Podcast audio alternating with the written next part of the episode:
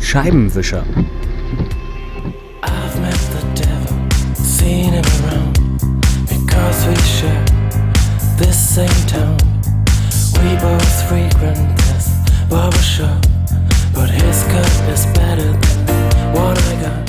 Beginnen wir in dieser Woche mit dem zweiten Streich von Märchengeschichten. DJ und Produzent Oliver Kolecki veröffentlicht zu Überraschung einiger Kritiker ein recht gelungenes Elektropop-Album, was vor allem durch eine vielseitige Besetzung an Gastsängern für Abwechslung sorgt. Großstadtmärchen 2.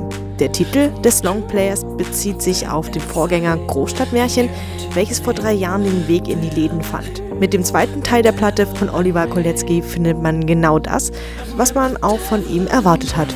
Poppige Melodien mit elektronischen Beats. Hinzu gesellen sich viele verschiedene Stimmen, darunter auch von Jan Plomkes, Jack the Rapper oder Bosse. Hier und da erinnert es einen an Jamiroquai, aber das kann ja auch nicht so verkehrt sein.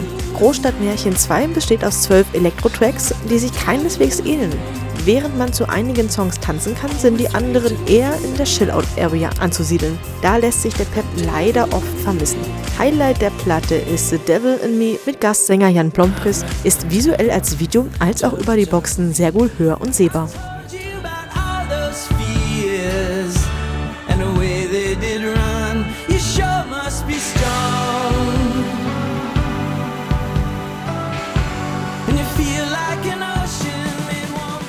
Bei der nächsten Band mussten die Fans echt eine große Trockenphase in Kauf nehmen.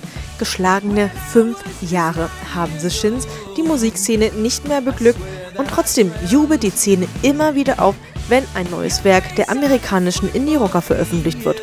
Diesmal heißt das hübsche Werk Port of Morrow. Entstanden sind die Szenensongs darauf in Los Angeles und Portland, der neuen Heimat der Shins. Regie auf den Aufnahmen führte Kirsten, der dies auch schon für Peaches, den Flamin' Lips oder auch Beck machte. Auf Board of Mauer finden sich wieder großartige und knackige Popsongs, wie sie nur die Shins schreiben können. Liebe, Trauer und das Leben, dies sind wieder Themen auf der Platte und die Band liefert den perfekten Soundtrack dafür. Kritiker wünschten sich an dieser Stelle gern eine Fortsetzung vom Film Garden State. Kurz bremsen muss man die Musikszene jedoch. Es gibt nur wenige Momente, in denen die Songs wirklich überraschen. Was aber bleibt, ist der traditionelle melodische Sound. Und so wird man persönlich die Platte sicher nicht allzu schnell wieder los.